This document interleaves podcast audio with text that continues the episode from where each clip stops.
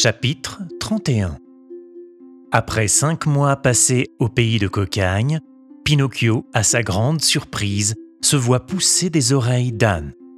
Il devient un vrai bourricot avec la queue et tout le reste. Enfin, la charrette arriva.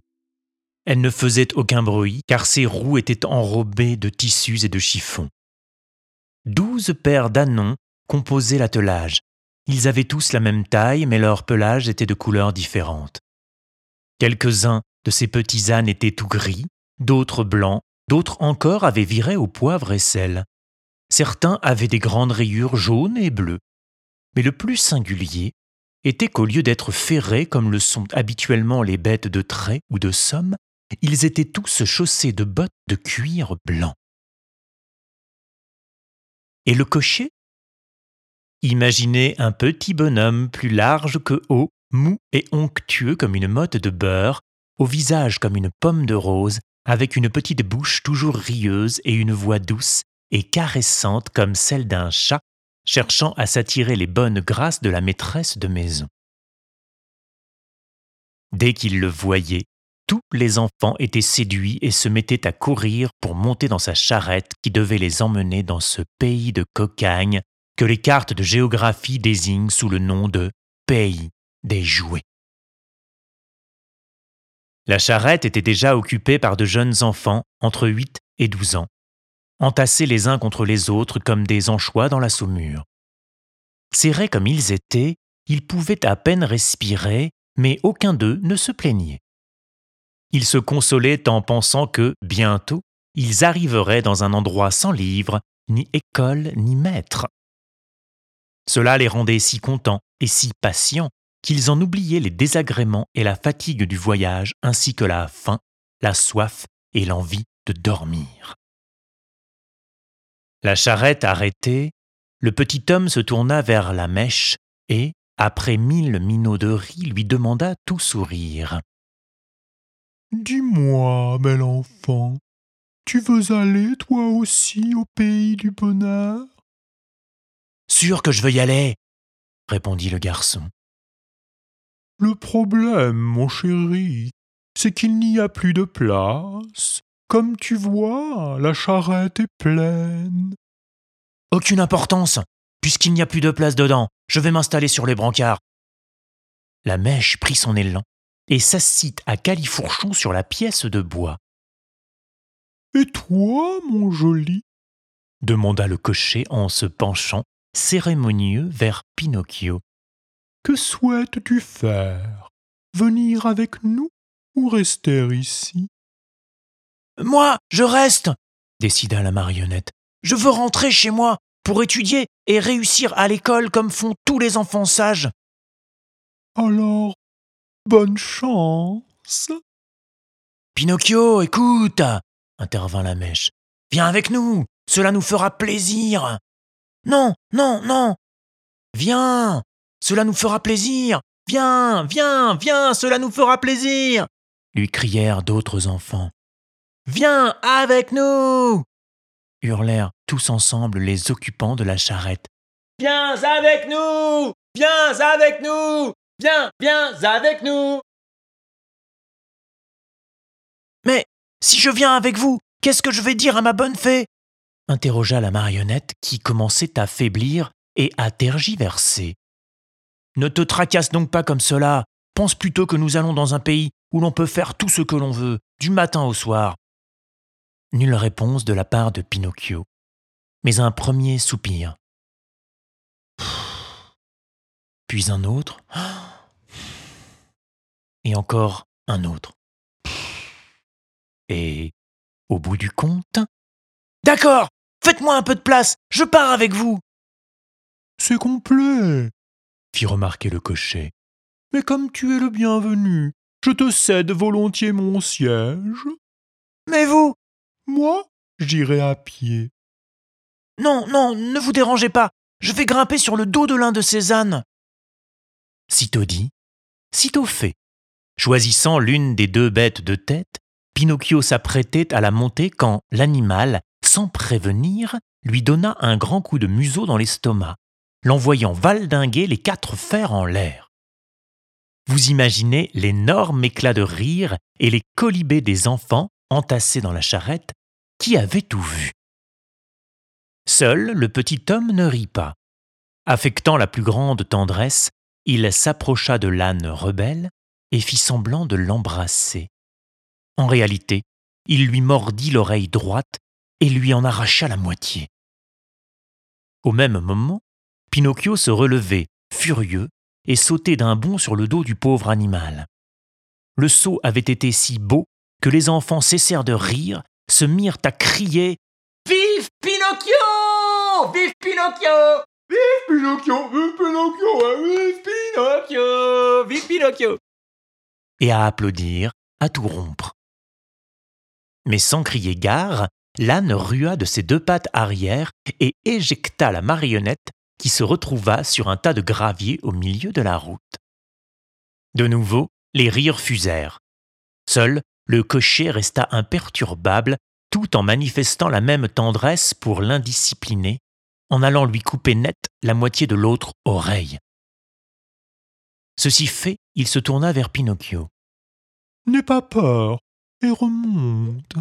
Cette bête avait en tête des idées malsaines, mais je lui ai glissé deux mots à l'oreille. Maintenant, il restera tranquille et sera raisonnable. La marionnette regrimpa donc sur le dos du petit âne et la charrette démarra.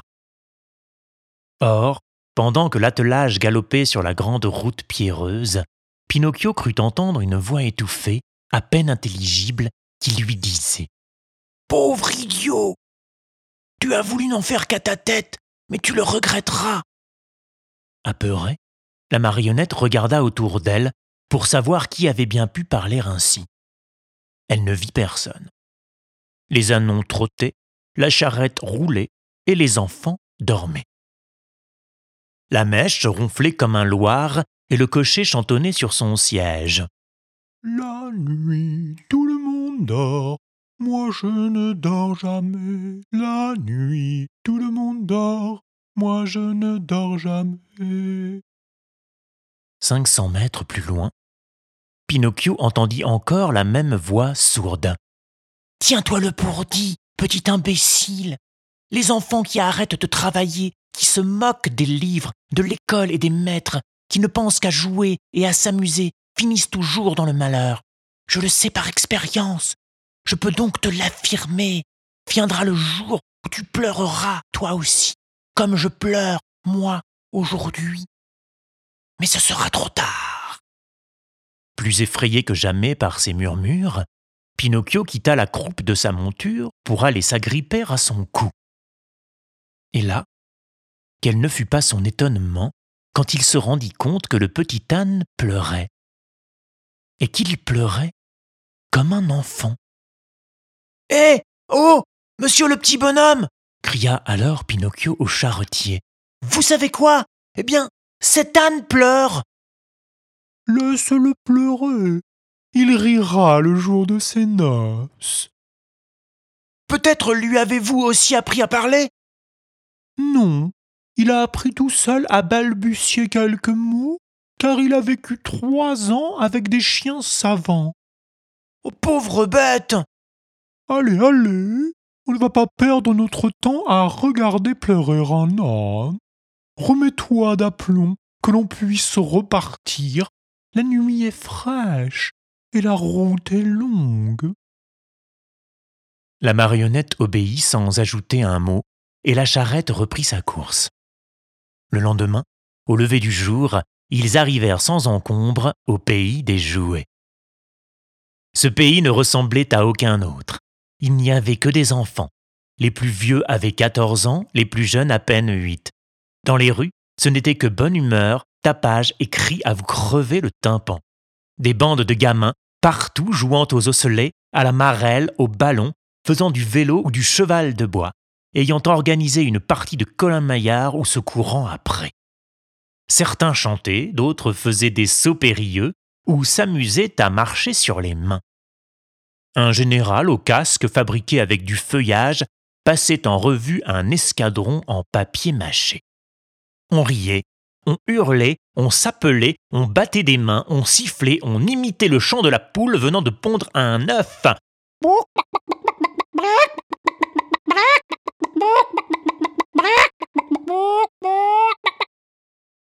Le boucan était tel qu'il aurait fallu se mettre du coton dans les oreilles pour ne pas devenir sourd. Sur chaque place, il y avait un spectacle sous tente qui attirait tout au long de la journée une foule d'enfants, et sur les murs des maisons, on pouvait lire, tracés au charbon, de jolies choses comme Vive les jouets et S au lieu de jouer, ETS. On ne veut plus de colle. VEU au lieu de veut. Des cols, DES, plus loin colle, CO2LES, au lieu d'école, E accent aigu, C-O-L-E. Et autres perles de ce genre. Pinocchio, la mèche et tous les enfants qui étaient dans la charrette du petit bonhomme se fondirent dans cette cohue dès qu'ils furent dans la ville, et ils n'eurent aucun mal, comme on peut le deviner, à devenir les amis de tout le monde. Impossible d'être plus heureux que jeux et divertissements ne cessant jamais, les heures, les jours et les semaines filaient à toute vitesse. Quelle belle vie s'éclamait Pinocchio à chaque fois qu'il croisait la mèche. Tu vois, j'avais raison, répliquait l'autre. Et dire que tu ne voulais pas venir, que tu t'étais mis dans ta tête de retourner chez la fée et de perdre ton temps à étudier. Ah, ah. Si aujourd'hui tu ne t'ennuies plus avec les livres à l'école, c'est bien grâce à moi et à mes conseils, d'accord? Seuls les vrais amis savent rendre de tels services. C'est vrai, si je suis enfin content, c'est à toi que je le dois. Quand je pense à ce que me disait le maître en parlant de toi, tu sais ce qu'il me disait? Il me disait toujours Ne fréquente pas ce fripon de la mèche. C'est un méchant compagnon qui ne peut que t'attirer sur la mauvaise pente. Ah, pauvre maître, soupira la mèche. Je sais qu'il ne m'avait pas à la bonne et qu'il n'arrêtait pas de me calomnier mais je suis généreux et je lui pardonne. Quel bon cœur tu as conclut Pinocchio en étreignant affectueusement son ami et en l'embrassant sur le front. Cinq mois passèrent ainsi, à s'amuser jour après jour, sans jamais voir ni livre ni école. Puis, un matin, en se réveillant, Pinocchio eut une fort désagréable surprise qui le mit hors de lui.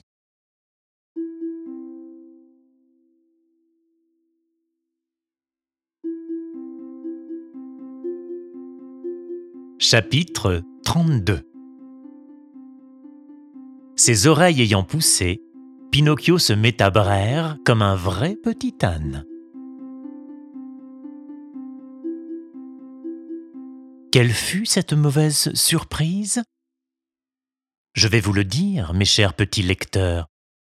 En se réveillant, Pinocchio se gratta la tête et c'est là qu'il découvrit que... Vous avez deviné, n'est-ce pas?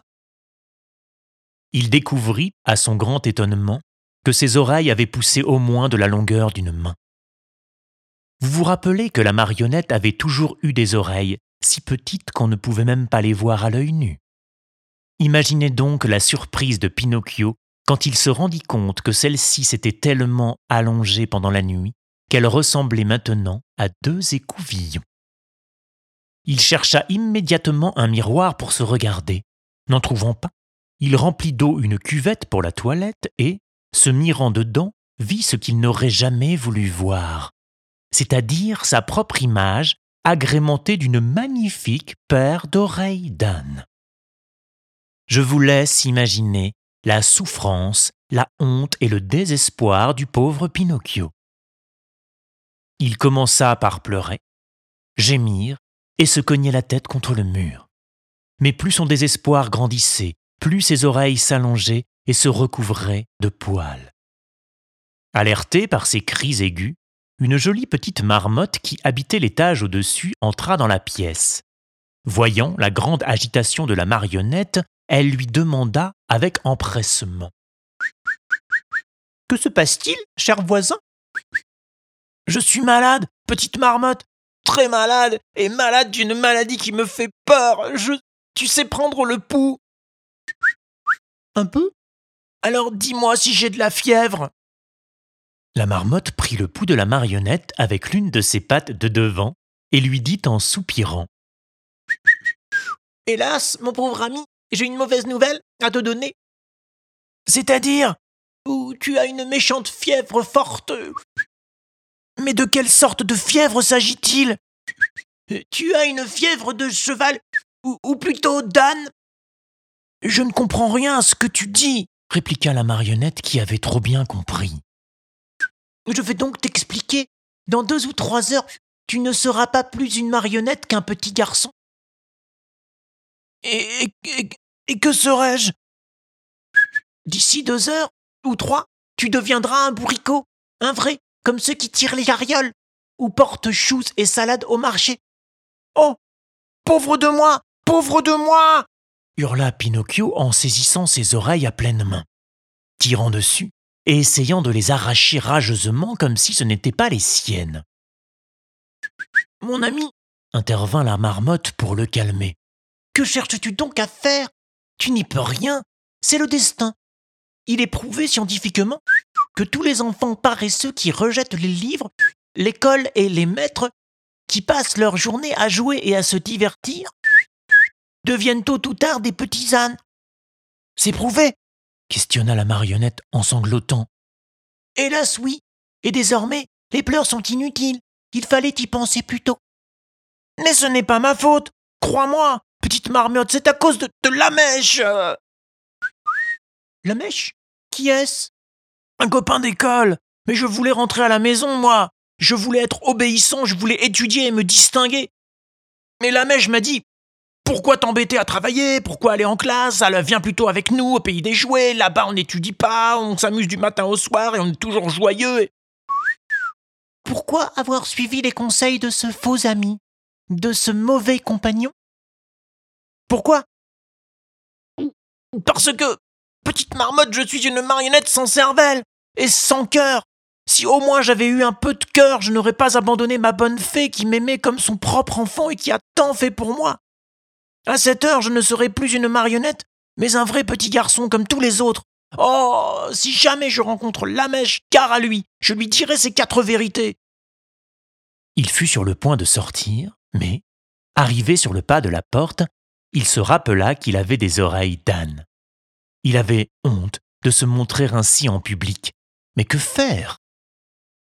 Il finit par prendre un bonnet de coton qu'il mit sur sa tête et enfonça jusqu'au nez. Ensuite, il partit à la recherche de la mèche, décidé à le retrouver n'importe où. Il le chercha dans les rues, sur les places, dans les petits théâtres, mais il ne le trouva nulle part. Il eut beau demander à tous ceux qu'il croisait, personne ne l'avait vu. Alors, il se rendit chez lui et frappa à la porte. Qui est-ce? demanda la mèche qui était là. C'est moi répondit la marionnette. Attends une minute, je vais t'ouvrir. Une demi-heure plus tard, la porte s'ouvrit. Et Pinocchio n'en revint pas. Son ami la mèche avait lui aussi un grand bonnet de coton qui lui descendait jusqu'au nez. À la vue de cet accoutrement, la marionnette se sentit presque consolée et se dit N'aurait-il pas attrapé la même maladie que moi? N'aurait-il pas, lui aussi, la fièvre des ânes? Faisant semblant de n'avoir rien remarqué, il lui demanda en souriant Comment vas-tu, mon cher Lamèche Aussi bien qu'une souris dans une meule de gruyère. hein. tu es sûr? Pourquoi donc je te mentirais? Excuse-moi, mais dans ce cas, pourquoi portes-tu ce bonnet qui te couvre les oreilles? Ordonnance du médecin parce que je me suis fait mal au genou. Euh, et toi, ma vieille, pourquoi as-tu aussi un bonnet de coton qui te descend jusqu'au nez? Euh, Ordonnance du médecin parce que j'ai une écorchure au pied. Ah, pauvre Pinocchio. Pauvre la mèche. Un long silence s'ensuivit, durant lequel les deux amis ne firent rien d'autre que de s'observer avec un sourire moqueur. Pinocchio fut le premier à reprendre le dialogue. Pardonne ma curiosité, mon cher la mèche, mais as-tu jamais souffert des oreilles Jamais Et toi Euh, jamais. Et pourtant, depuis ce matin, j'ai une oreille qui me fait mal. Ah euh, Moi, c'est pareil. euh. Ah Toi aussi? Et quelle oreille te fait mal, la mèche? Euh, les deux. Pinocchio. Et toi? Les deux? Ne s'agirait-il pas de la même maladie? Hum, J'ai bien peur que oui. Veux-tu me faire plaisir, la mèche? Volontiers, euh, Pinocchio. Alors, fais-moi voir tes oreilles. Pas de problème, mais j'aimerais d'abord voir les tiennes, mon cher Pinocchio. Non, non, euh, toi en premier. Mais non, mon cher ami, après toi. Bon, dans ce cas, je propose un arrangement, dit la marionnette. Hum, voyons l'arrangement. Enlevons nos bonnets en même temps, d'accord? D'accord. Attention, je compte jusqu'à trois. Un, deux, trois. À trois, les deux garçons arrachèrent leurs coiffes et les jetèrent en l'air. La scène qui suivit paraît incroyable. Pourtant, elle est vraie. Découvrant qu'ils étaient l'un et l'autre atteints de la même maladie, Pinocchio et la mèche, au lieu d'être mortifiés et de prendre un air désolé, se mirent à débiter mille grosses plaisanteries à propos de leurs longues oreilles et éclatèrent de rire. Longtemps, ils se tordirent de rire. Mais la mèche se tut tout à coup, changea de couleur, chancela et implora. Au secours Pinocchio, aide-moi Qu'est-ce qui t'arrive? Je ne peux plus me tenir sur mes jambes. Moi non plus, mais moi non plus, mais... cria Pinocchio titubant à son tour et fondant en larmes. Leurs jambes plièrent, et ils se retrouvèrent par terre à marcher sur les mains et sur les genoux. Et alors qu'ils faisaient ainsi le tour de la pièce, leurs bras se transformèrent en pattes, leurs visages s'allongèrent pour devenir museaux, et leurs dos se couvrirent d'un pelage gris clair tacheté de noir. Pourtant, savez-vous quel moment fut le plus dur pour ces deux malheureux? Le moment le plus dur, le plus humiliant pour eux, ce fut quand ils sentirent leur pousser une queue. Vaincus par la honte et la douleur, ils tentèrent alors, face à la cruauté de leur destin, de se plaindre et de gémir. Ils n'y parvinrent pas. Plaintes et gémissements ne furent que des braiements d'âne. Tous deux ne purent émettre que de bruyants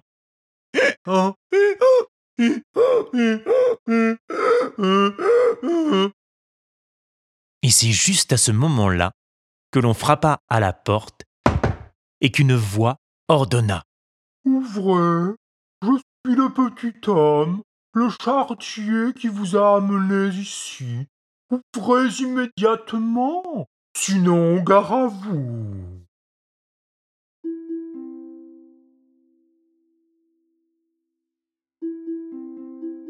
Chapitre 33 Devenu un vrai âne, Pinocchio est vendu au directeur d'un cirque qui lui apprend à danser et à sauter dans des cercles.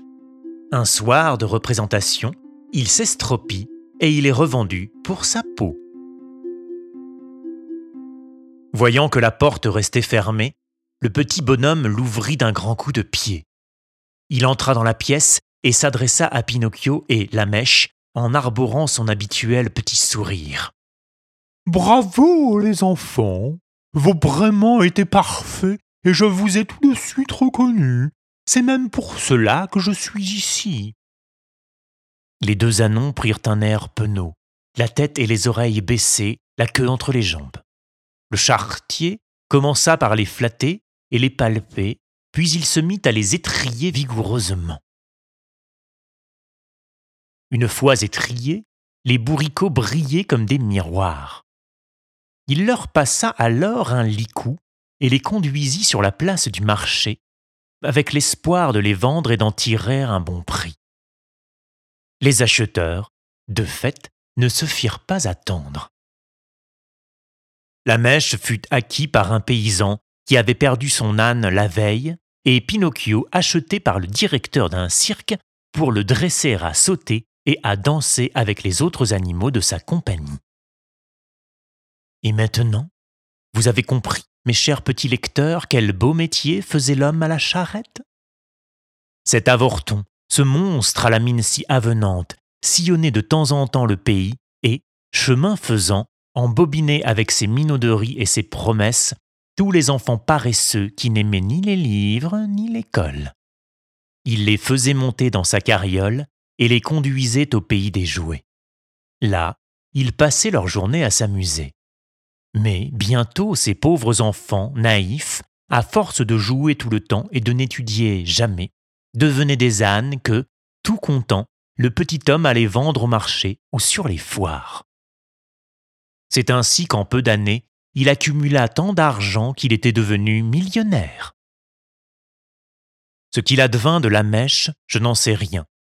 En revanche, je sais que Pinocchio dut endurer, dès les premiers jours, une vie très dure et particulièrement exténuante.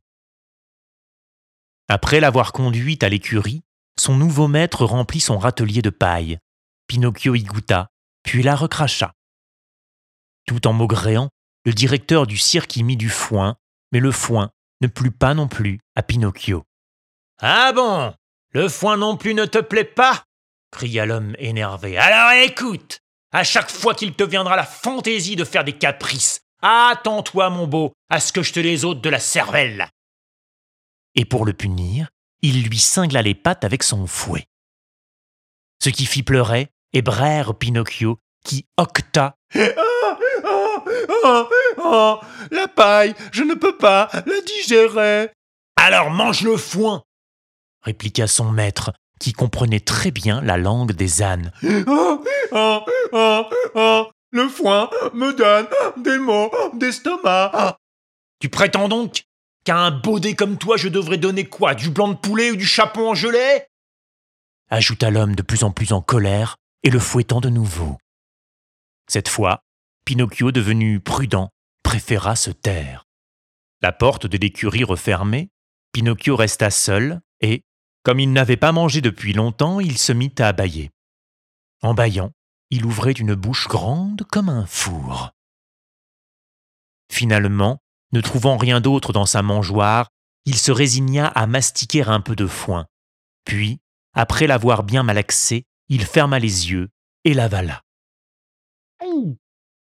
Ce foin n'est pas vraiment mauvais, se dit-il. Mais j'aurais quand même mieux fait de continuer à étudier.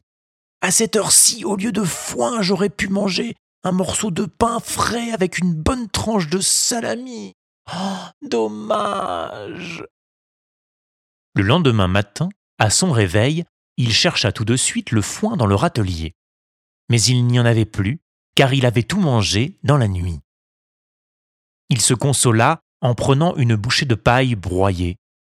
Mais en la mastiquant, il fut bien obligé de reconnaître que cette paille n'avait la saveur ni d'un risotto à la milanaise, ni de macaroni à la napolitaine.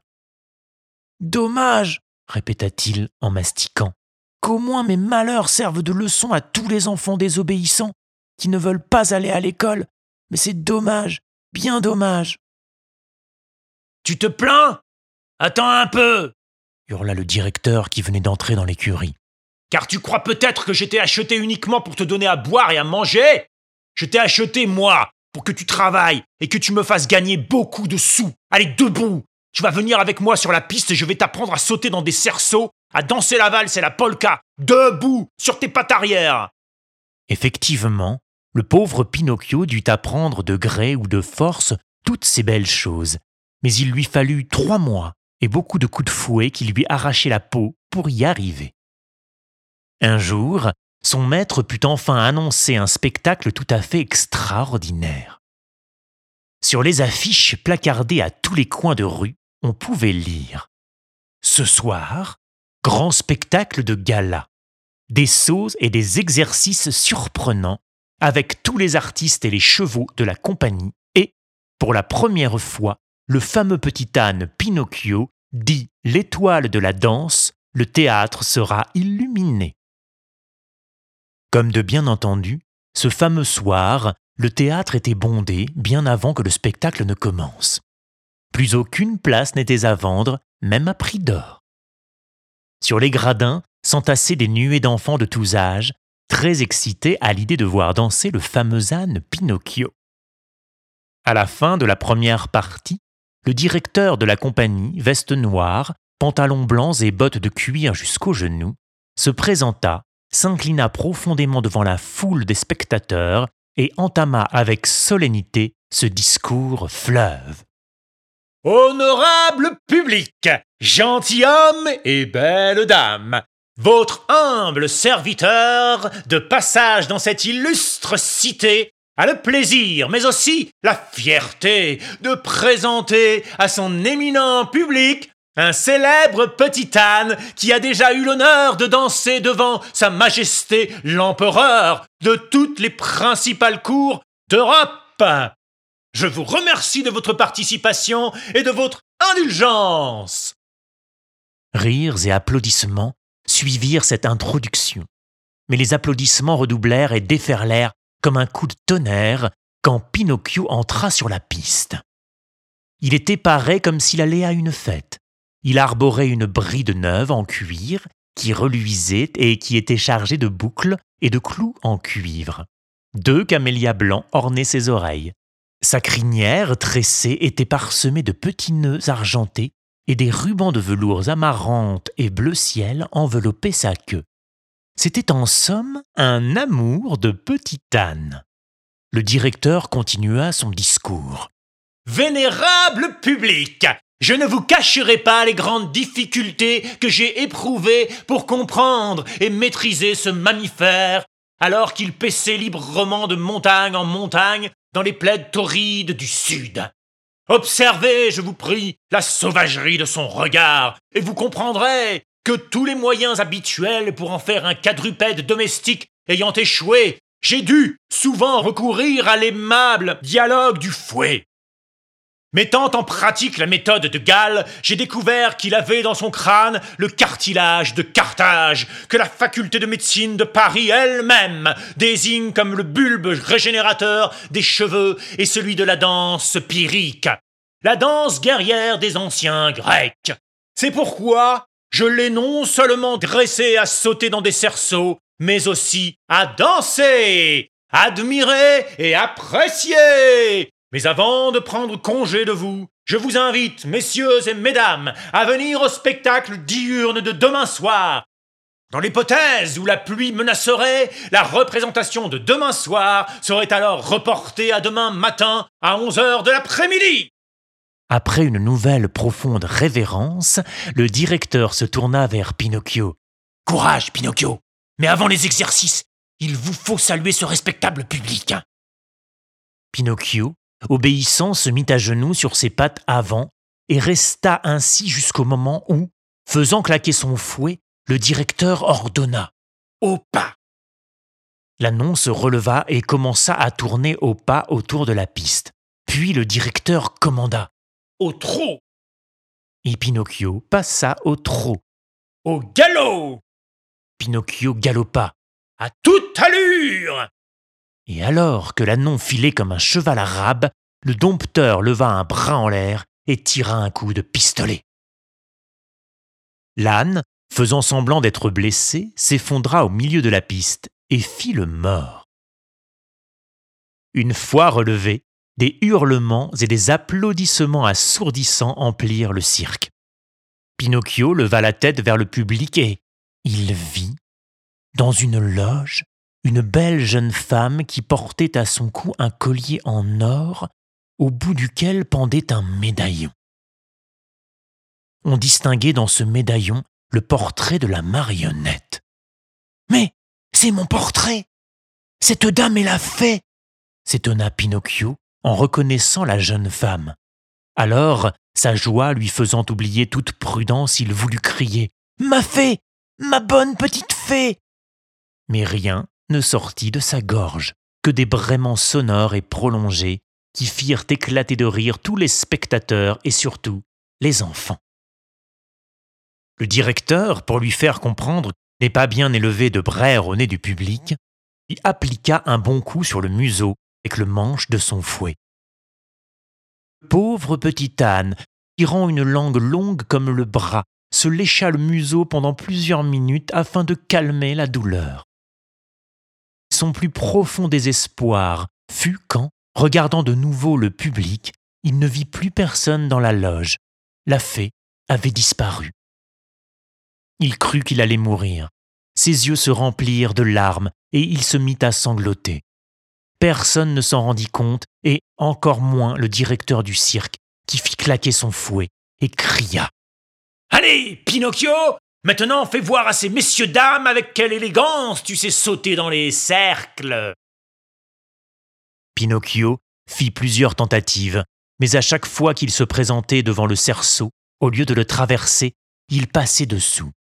Prenant une nouvelle fois son élan, il faillit réussir, mais ses pattes arrière restèrent accrochées au cerceau et il s'affala de tout son long sur la piste. Quand il se releva, il boitait et il eut le plus grand mal à rejoindre l'écurie. Pinocchio, reviens On veut le petit âne Pinocchio, Pinocchio, Pinocchio hurlaient les enfants apitoyés par ce qu'ils venaient de voir. Mais le petit âne ne revint pas.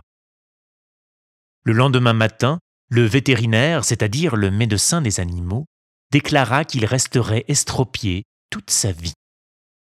Alors, le directeur du cirque appela son garçon d'écurie. Que veux-tu que je fasse d'un beau déboiteux? Ce serait le nourrir à perte, emmène-le donc au marché et revends-le. Arrivés sur la place du marché, ils trouvèrent tout de suite un acheteur. Combien cet âne boiteux? Vingt livres. Je t'en donne vingt centimes. Tu crois que je vais m'en servir? Je l'achète uniquement pour sa peau. Je vois qu'il a la peau particulièrement dure et j'en ai besoin pour fabriquer un tambour pour l'orchestre de mon village. Je vous laisse imaginer, mes enfants, le sentiment du pauvre Pinocchio quand il entendit qu'il allait devenir un tambour.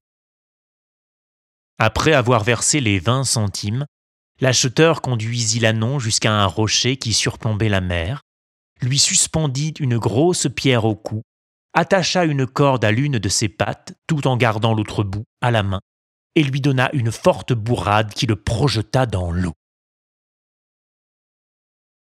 Avec ce poids autour du cou, Pinocchio coula tout au fond de la mer, tandis que l'acheteur, tenant toujours l'autre extrémité de la corde, alla s'asseoir sur le rocher en attendant que l'âne ait tout le temps de se noyer pour qu'il puisse ensuite récupérer sa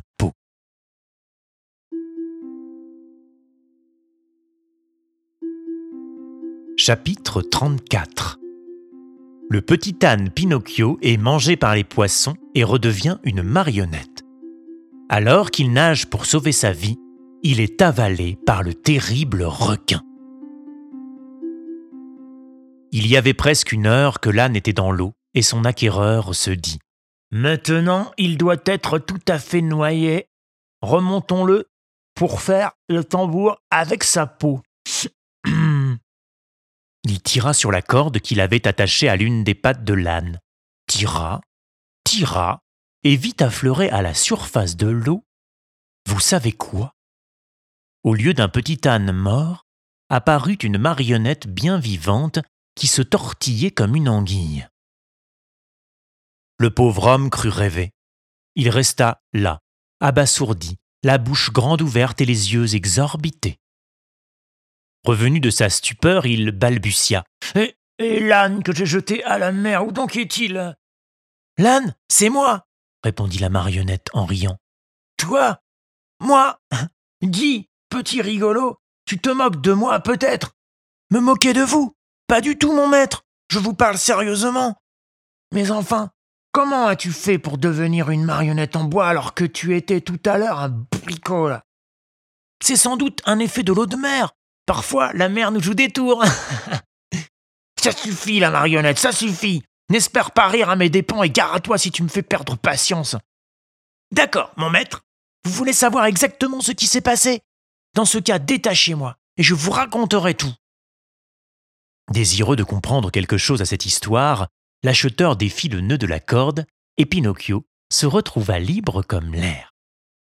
Apprenez donc, mon maître, qu'avant de devenir un âne, j'étais une marionnette sur le point de devenir un petit garçon comme les autres. Mais mon peu de goût pour le travail et les mauvais conseils des petits camarades me firent quitter la maison. C'est ainsi que, un matin, en me réveillant, je me suis retrouvé changé en baudet, avec les oreilles, la queue et tout. Quelle honte fut la mienne que Saint Antoine ne vous fasse jamais éprouver cet affront.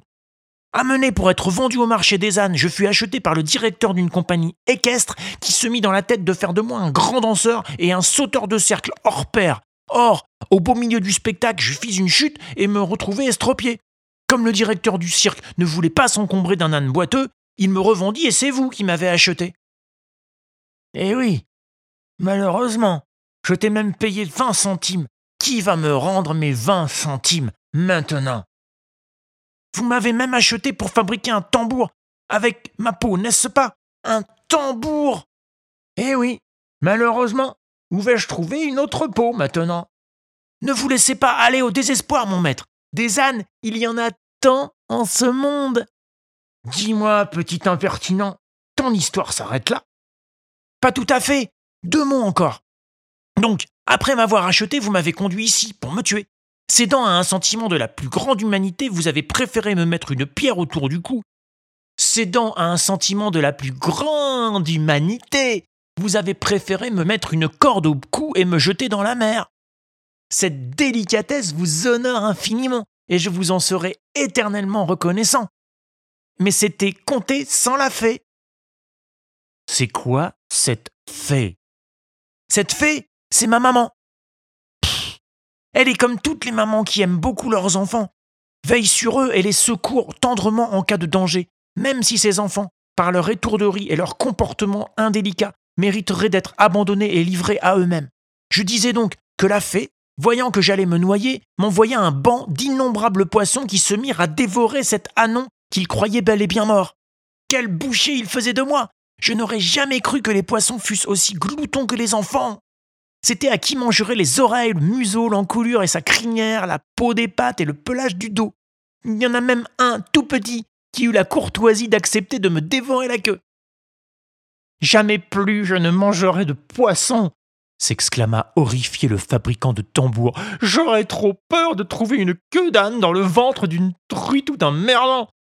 Je suis bien d'accord avec vous, répondit la marionnette qui se tordait de rire. Enfin, quand ils eurent fini de manger toute cette chair de baudet qui m'enrobait de la tête aux pieds, les poissons arrivèrent naturellement au squelette. Mais dès les premières morsures, ces gloutons s'aperçurent que le bois, très dur dont je suis fait, n'était pas pain béni pour leur dentition, et ils se dispersèrent sans même me remercier. Et voici comment, tirant sur votre corde, vous avez trouvé une marionnette à la place de votre âne. Je me moque de tout cela hurla l'acheteur fou de rage. Tout ce qui m'intéresse, c'est que j'ai dépensé 20 centimes pour t'avoir et que je veux les récupérer. Sais-tu ce que je vais faire? Je vais retourner au marché et te revendre comme du bois sec pour allumer le bois de la cheminée. D'accord, revendez-moi, j'en serai ravi, répliqua Pinocchio. Mais en même temps, il bondit et sauta loin, dans l'eau. Tout en nageant allègrement pour s'éloigner de la rive, il cria au pauvre acheteur. Adieu, Si vous avez besoin d'une peau pour faire un tambour, eh, pensez à moi Un peu plus loin, toujours nageant et riant, il lança encore. Adieu, mon bon maître Si vous avez besoin d'un peu de bois pour allumer votre cheminée, pensez à moi Pinocchio s'éloignait à toute vitesse, c'était devenu un petit point noir à la surface de l'eau. Parfois, une paire de jambes émergeait de la mer, ou alors il faisait des cabrioles dans l'eau, tel un dauphin de très bonne humeur. Nageant au hasard, Pinocchio aperçut un rocher blanc comme du marbre, sur lequel becquetait gentiment une jolie petite chèvre qui lui faisait signe d'approcher. La chose étonnante était que cette chèvre n'était ni blanche, ni noire, comme le sont d'habitude la plupart des chèvres, mais sa laine était d'un bleu nuit, éclatant, qui rappelait beaucoup la couleur des cheveux de la jolie petite fée. Évidemment, le cœur de Pinocchio se mit à battre très fort. Redoublant d'efforts, il se dirigea vers le rocher blanc.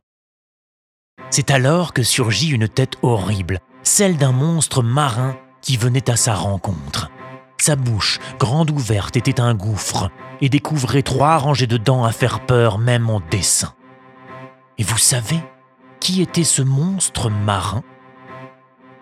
C'était ni plus ni moins ce gigantesque requin déjà rencontré dans cette histoire et que l'on surnommait, à cause de ses nombreux massacres et de son insatiable voracité, l'Attila des poissons et des pêcheurs. Vous imaginez l'épouvante qui saisit le pauvre Pinocchio à la vue de ce monstre. Il essaya de l'éviter, de changer de route, de le fuir, mais l'énorme bouche s'approchait à la vitesse d'une flèche. Dépêche-toi Dépêche-toi, Pinocchio, je t'en supplie bêlait la jolie petite chèvre. Celui-ci nageait désespérément. Il se servait de tout ses bras, sa poitrine, ses jambes, ses pieds. Cours, cours, Pinocchio, le monstre se rapproche. Rassemblant toutes ses forces, la marionnette redoubla d'ardeur. Attention, Pinocchio, le monstre te rejoint. Il arrive, il arrive. Dépêche-toi, je t'en supplie, ou tu es perdu. Il ne pouvait pas aller plus vite. Il filait comme une balle de fusil. Alors qu'il était sur le point de toucher le rocher, la petite chèvre se pencha et lui tendait déjà ses pattes de devant pour l'aider à sortir de l'eau. Mais c'était trop tard. Le monstre l'avait rejoint et aspira la pauvre marionnette comme on gobe un œuf. Ce fut si violent que Pinocchio, dégringolant dans le corps du requin, s'assomma et resta évanoui pendant un bon quart d'heure. Quand il revint à lui, il ne savait plus ni qui il était, ni où il était. Tout autour de lui était plongé dans le noir le plus profond, comme s'il était entré dans un encrier plein d'encre. On n'entendait rien que, de temps en temps, de grandes bouffées de vent qui lui cinglaient le visage. Au début, il ne comprit pas, puis il pensa que ces rafales devaient sortir des poumons du monstre. De fait, le requin souffrait d'asthme, et, quand il respirait, on aurait dit que soufflait la tramontane.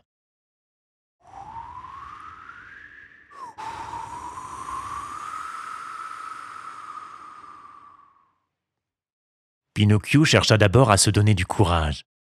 Mais quand il eut cent fois la preuve qu'il était bien dans le corps du monstre, il s'effondra en larmes et se mit à gémir.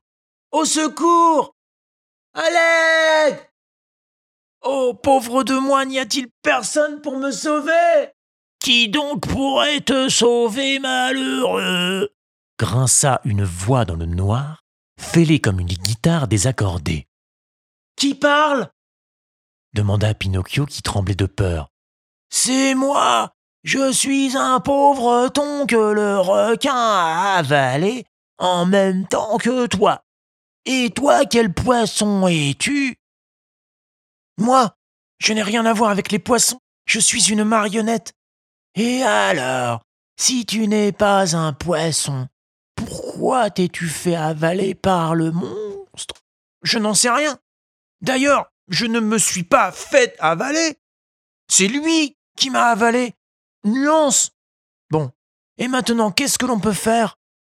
Se résigner et attendre que le requin nous digère. Mais je ne veux pas être digéré cria Pinocchio qui se remit à pleurer.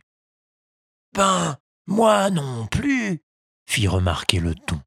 Mais je suis philosophe et je me console en pensant que, pour un ton, il est plus digne de mourir dans l'eau que dans la friture.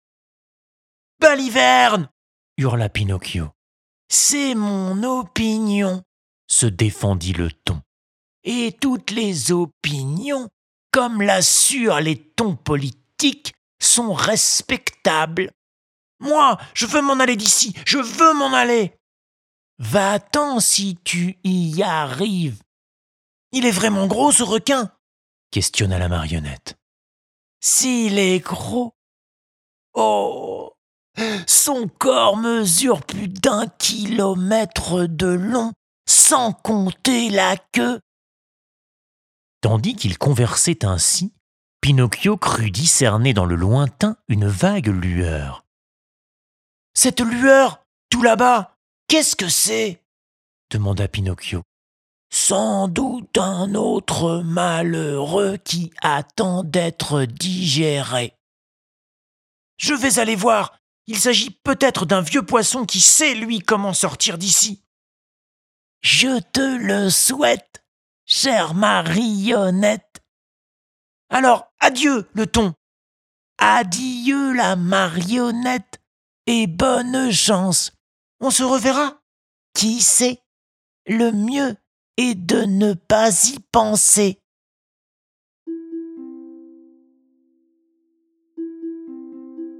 Chapitre 35 Pinocchio, dans le corps du requin, retrouve... Mais qui donc retrouve-t-il? Vous le saurez en écoutant ce chapitre.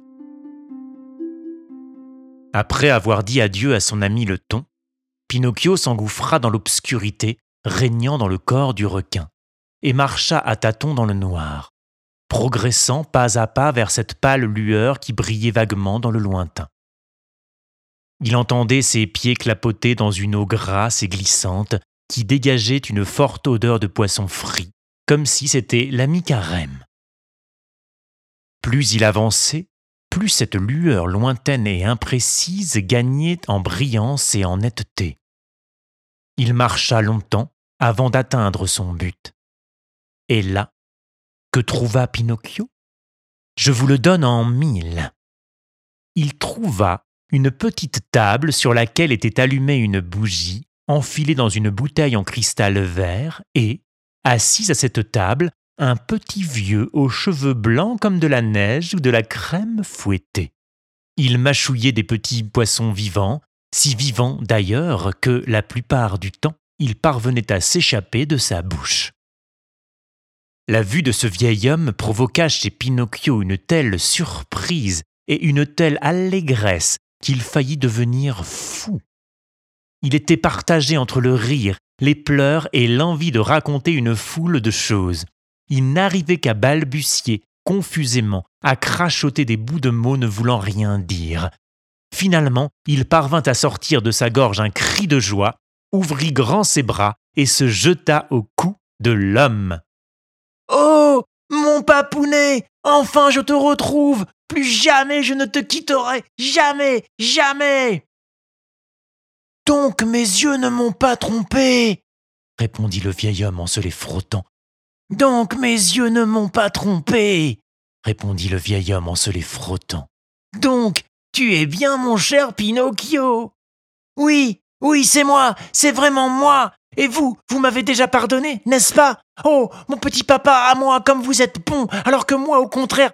Mais j'en ai eu des misères, tout est allé de travers. Figurez-vous, mon pauvre petit papa, que le jour où vous avez vendu votre veste pour m'acheter un abécédaire, je suis allé au spectacle de marionnettes et là, le marionnettiste voulait me jeter au feu pour faire cuire son mouton, puis il m'a donné cinq pièces d'or pour vous. Mais j'ai rencontré le renard et le chat qui m'ont emmené à l'auberge de l'écrevisse rouge où ils ont mangé comme des loups affamés. Après, je suis parti tout seul dans la nuit et des assassins m'ont poursuivi longtemps et m'ont pendu au grand chêne. Puis la jolie fillette aux cheveux bleus nuit a envoyé un carrosse me chercher et les médecins ont dit s'il n'est pas mort, cela signifie qu'il est toujours vivant. Et comme j'avais dit, un mensonge, mon nez s'est allongé au point de ne plus pouvoir sortir pour aller avec le renard et le chat enterrer mes quatre pièces d'or. Car avec la cinquième, j'avais payé l'aubergiste, ce qui fit rire le perroquet. Et au lieu des 2000 sequins que je devais récolter, je n'ai rien retrouvé. C'est pourquoi le juge, sachant que j'avais été volé, m'envoya en prison, d'où je sortis grâce à une mesure de clémence, jusqu'à ce que, voyant une belle grappe de raisin, je tombais dans un piège et le paysan, pour me donner une leçon, m'a fait garder le poulailler. Et quand il m'a rendu ma liberté, le serpent dont la queue fumait se mit lui aussi à rire si fort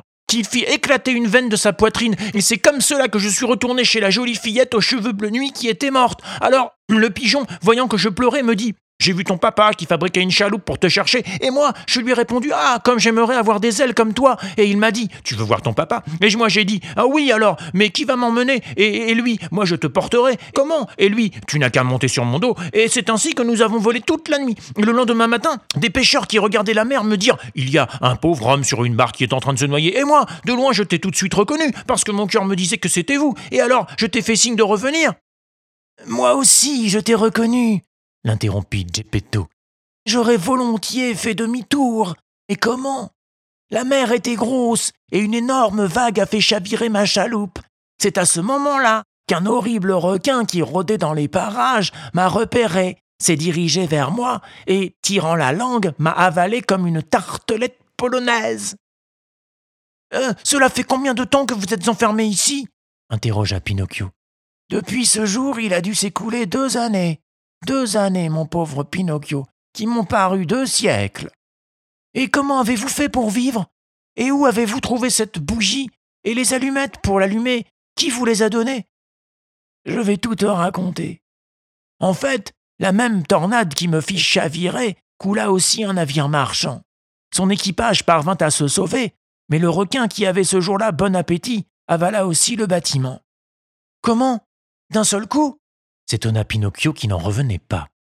Il n'en fit qu'une bouchée, effectivement. Il ne rejeta que le mât principal qui s'était coincé dans ses dents comme une vulgaire arête de poisson.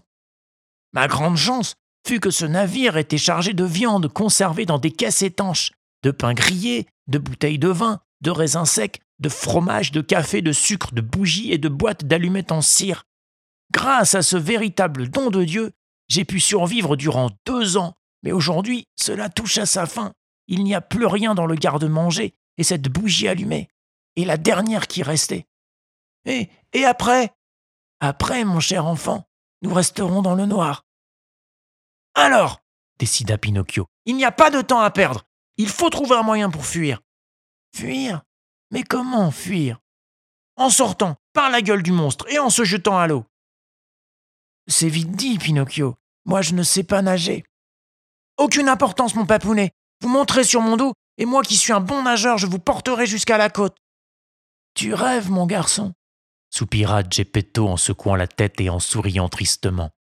Comment une marionnette comme toi, qui mesure à peine un mètre, pourrait-elle avoir la force de nager avec moi sur son dos?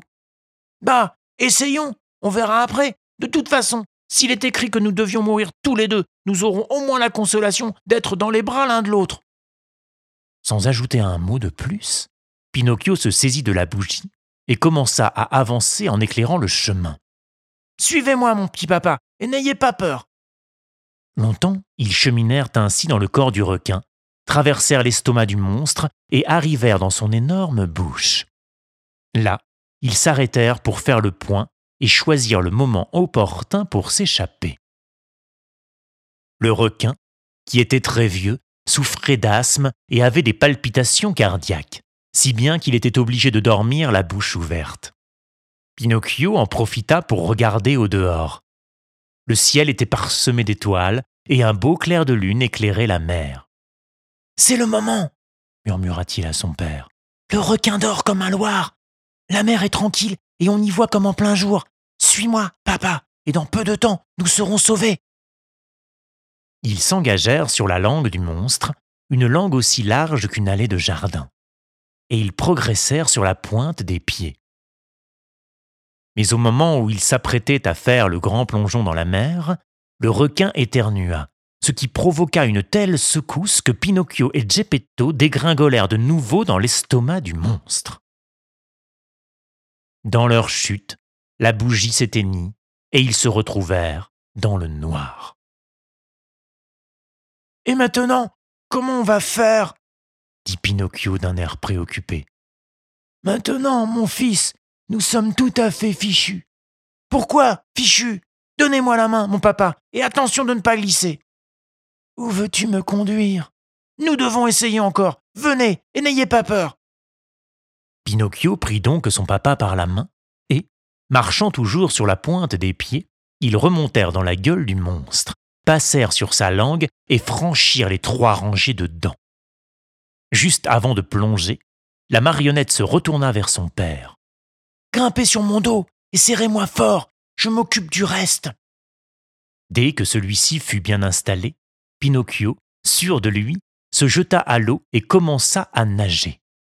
La mer était d'huile, la lune brillait et le requin continuait de dormir si profondément qu'un coup de canon ne l'aurait pas réveillé.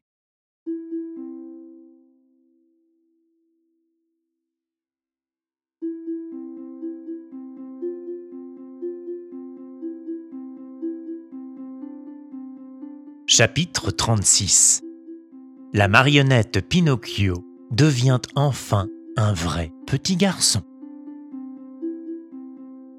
Alors que Pinocchio nageait le plus vite possible pour rejoindre la côte, il s'aperçut que son papa, à cheval sur son dos, avait les jambes à moitié dans l'eau et qu'il tremblait fortement comme s'il avait une crise de paludisme. Tremblait-il de froid ou de peur?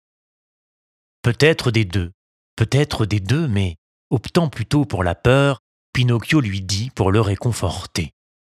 Courage, papa Dans quelques minutes, nous arriverons sur la terre ferme et nous serons sauvés. Mais où est-il, ce fameux rivage? demanda le vieil homme, de plus en plus inquiet, en plissant les yeux comme le font les tailleurs pour enfiler une aiguille.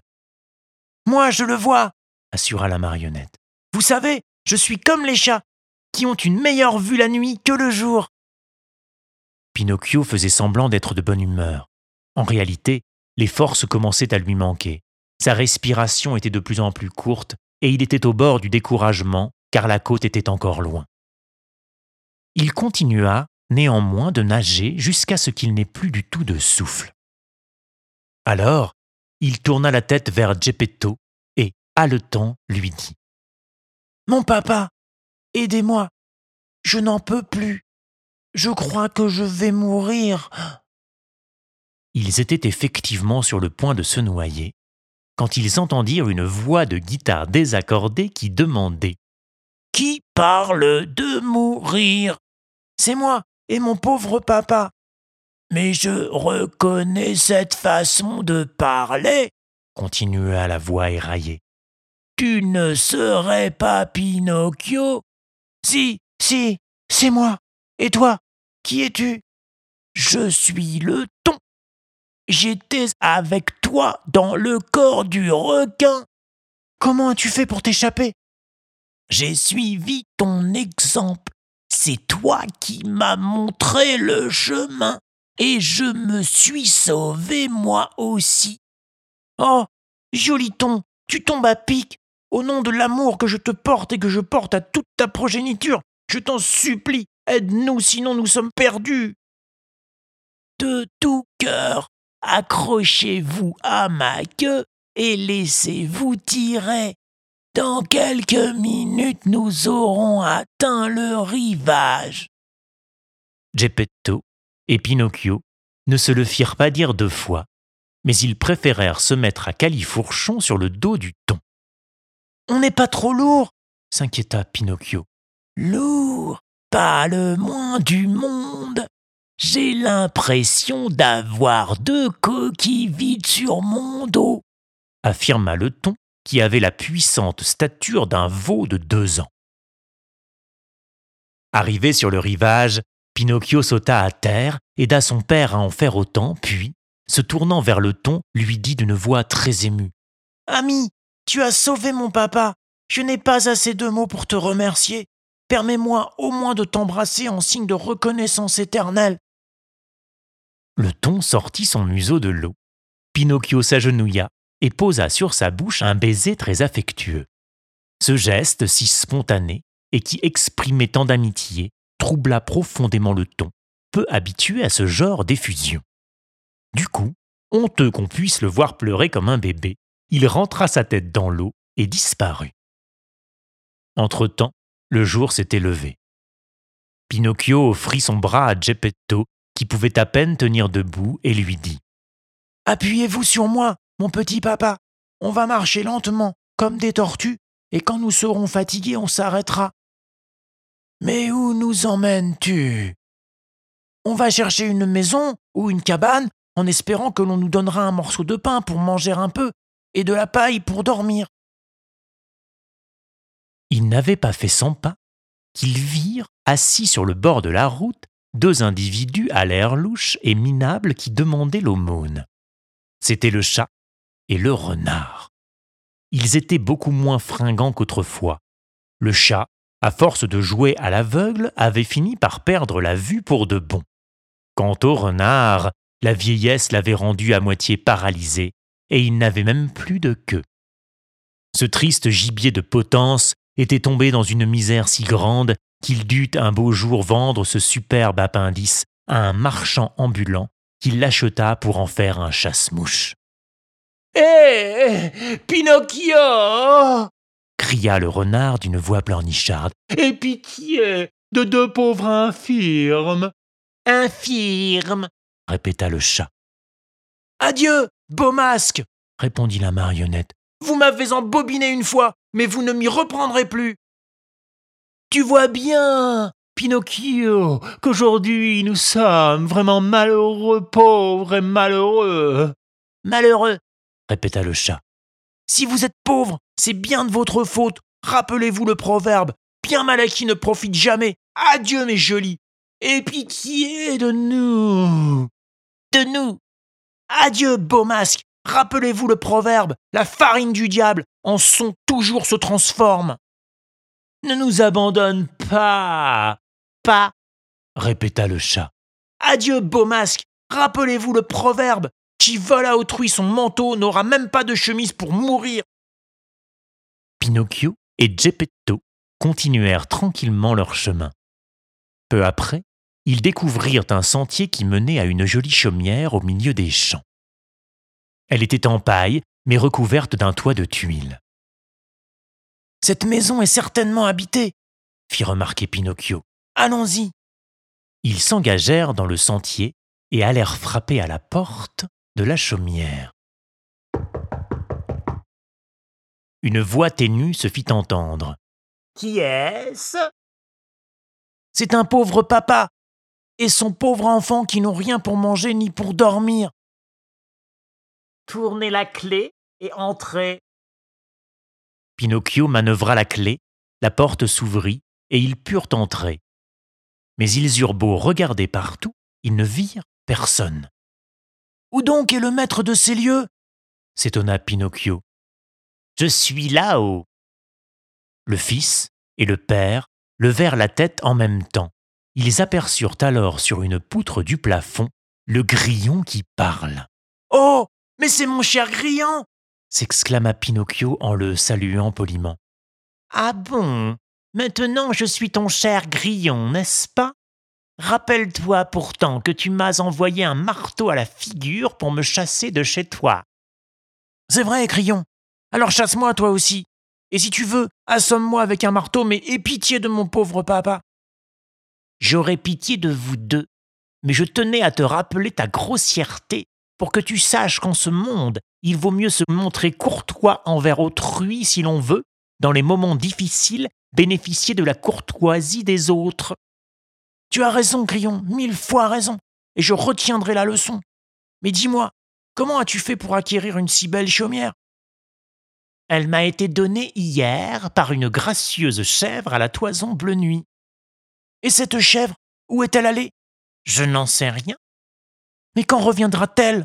insista Pinocchio. Elle ne reviendra pas. En partant, hier, elle semblait très affectée.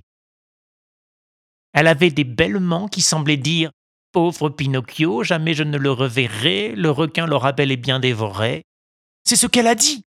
Vraiment. Donc c'était bien elle, c'était bien ma petite fée. Se mit à hurler Pinocchio en éclatant en sanglots. Il pleura beaucoup, puis essuya ses larmes et prépara un bon lit de paille sur lequel s'étendit le vieux Geppetto. Alors, se tournant vers le grillon. Dis-moi, mon petit grillon, sais-tu où je pourrais trouver un verre de lait pour papa? Tu trouveras du lait chez Giangio, le maraîcher. Il possède des vaches. C'est le troisième champ à partir d'ici. Pinocchio courut donc chez le maraîcher, qui lui demanda Quelle quantité de lait veux-tu? Un verre plein. Un verre de lait coûte un sou. Commence donc par me donner un sou. Mais je n'ai même pas un centime, répondit Pinocchio à la fois vexé désolé. Alors, jeune marionnette, rien à faire. Si tu n'as même pas un centime à me donner, moi, je n'ai même pas un doigt de lait à te vendre. Tant pis, dit Pinocchio qui n'avait plus qu'à s'en aller. Attends un peu, ajouta Giangio, le maraîcher. On peut toujours s'arranger. Cela tirait de tourner la noria. La noria? C'est quoi? C'est cette machine en bois qui sert à remonter l'eau du puits pour arroser mes légumes. Euh, Je vais essayer. Ah, Dans ce cas, tu me tires une centaine de seaux et en échange, je te donne un verre de lait. D'accord. Diangyo conduisit la marionnette dans le potager et lui montra comment faire fonctionner la noria. Pinocchio se mit immédiatement au travail, mais il n'avait pas encore tiré ses cent seaux d'eau, qu'il était déjà ruisselant de sueur de la tête aux pieds. Jamais il n'avait éprouvé une telle fatigue. Jusqu'à présent, c'est mon âne qui faisait ce travail pénible, mais la pauvre bête est moribonde, expliqua le maraîcher. Je pourrais le voir demanda Pinocchio. Bien sûr, En entrant dans l'écurie, Pinocchio vit un joli petit âne couché sur la paille, usé par trop de travail et pas assez de nourriture. Il le regarda longuement et se dit, troublé, Mais c'est un nom. Je le connais. J'ai déjà vu sa tête quelque part. Alors, se penchant vers lui et utilisant le langage des ânes, il lui demanda Qui es-tu? Le petit âne parvint à ouvrir les yeux et balbutia dans le même dialecte. Je m'appelle la Mais. Puis, refermant les yeux, il expira. pauvre la mèche. Soupira Pinocchio en essuyant avec de la paille une larme qui coulait le long de sa joue. tu es ému par un âne qui ne t'a rien coûté? s'étonna le maraîcher. Qu'est-ce que je devrais dire, moi qui l'ai payé quatre pièces d'or comptant? C'est-à-dire, c'était mon ami. Un ami? Oui, un copain de l'école. Comment? S'exclama Giangyo, qui riait à gorge déployée. Comment? Tu avais des bourricots comme camarades de classe? Eh bien, tu as dû faire de fameuses études. La marionnette, froissée par cette remarque, ne répondit rien, prit son verre de lait, encore chaud, et s'en retourna à la maison du grillon.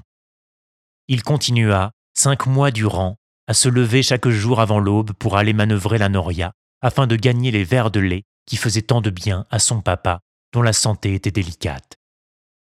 Non content d'exercer cette tâche, il profita de son temps libre pour apprendre à fabriquer avec du jonc, corbeilles et paniers. Grâce à l'argent qu'il gagnait ainsi, il réussit à faire face aux dépenses domestiques qu'il gérait avec beaucoup de sagesse. Parmi mille autres choses, il fabriqua également une élégante carriole pour promener son père afin qu'il prenne un peu l'air quand il faisait beau. Lors des veillées, il s'entraînait à lire et à écrire. Pour la lecture, il avait acheté au village pour quelques centimes un gros livre auquel il manquait les premières et les dernières pages. Pour l'écriture, il utilisait une brindille en guise de plume, et comme il n'avait ni encre ni encrier, il la trempait dans un petit récipient rempli de jus de mûre et de cerises. Il en résulta que grâce à sa volonté d'apprendre, de travailler et d'aller de l'avant, non seulement il parvint à soigner son père, toujours maladif, mais il put aussi mettre de côté assez d'argent pour s'acheter un habit neuf.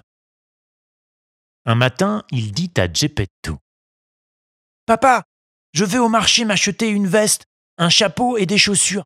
Et quand je rentrerai, je serai tellement chic que vous me prendrez pour un grand monsieur.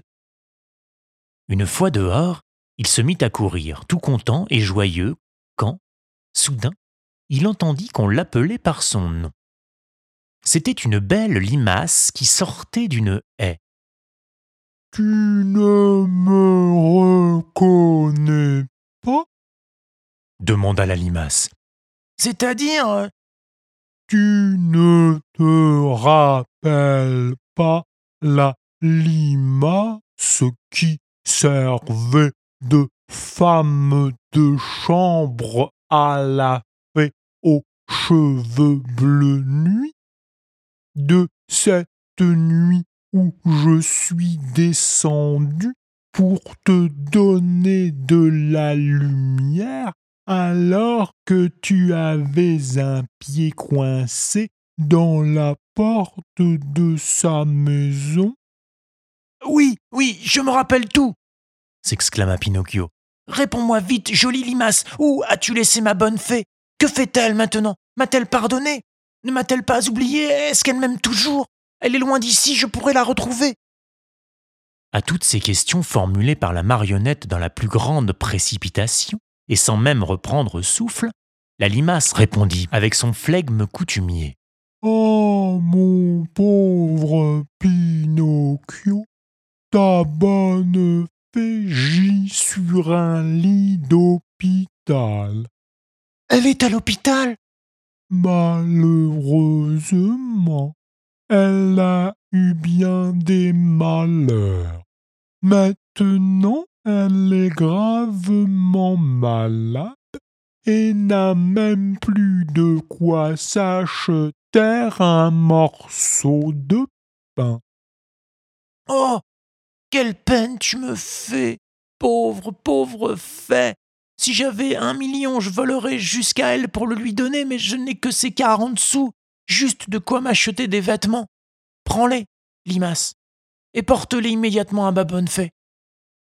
Mais tes vêtements? Que m'importe de nouveaux habits?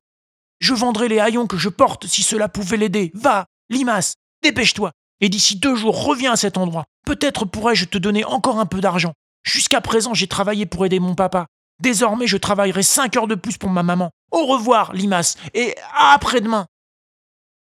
La limace, contrairement à son habitude, fila comme un lézard sortant de son trou au plus fort de la canicule du mois d'août. Quand Pinocchio fut revenu chez lui, Geppetto lui demanda Et cette veste neuve Oh, impossible d'en trouver une qui m'aille. Ce n'est pas grave, je l'achèterai une autre fois. Et ce soir-là, au lieu de veiller jusqu'à dix heures, Pinocchio travailla jusqu'à minuit tapant. Au lieu de huit paniers, il en fit seize. À peine couché, il s'endormit.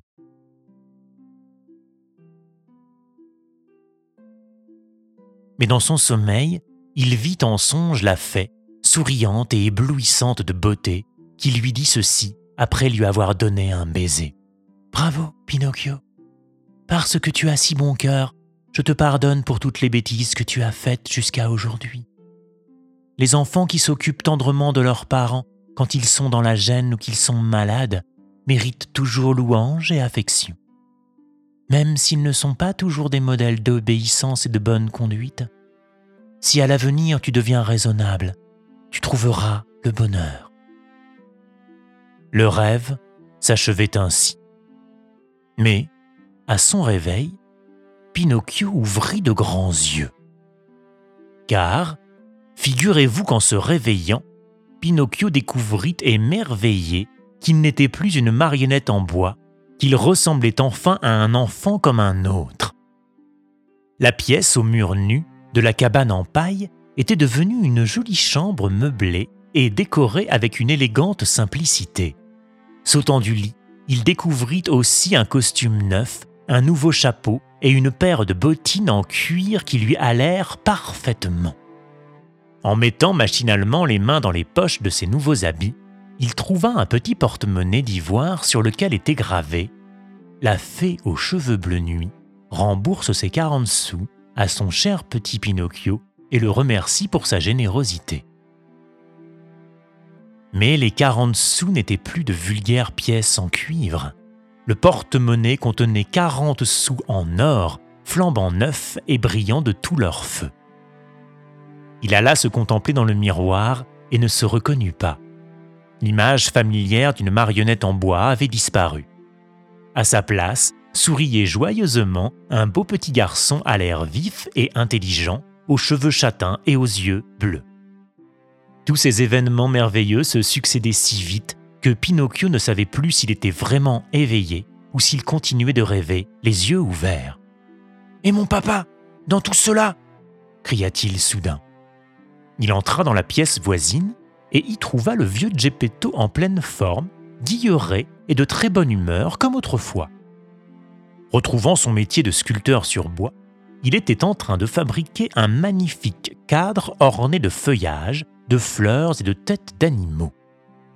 Pinocchio lui sauta au cou et le couvrit de baisers.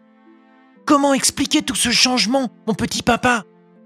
Tout cela, c'est grâce à toi, répondit Geppetto. Grâce à moi? Mais oui, quand les sales gosses deviennent de bons petits, ils ont aussi le pouvoir de transformer toute leur famille. Et le vieux Pinocchio en bois, qu'est-il devenu? Il est là. La grande marionnette était contre une chaise, la tête penchant sur le côté, les bras ballants, les jambes emmêlées et à demi repliées.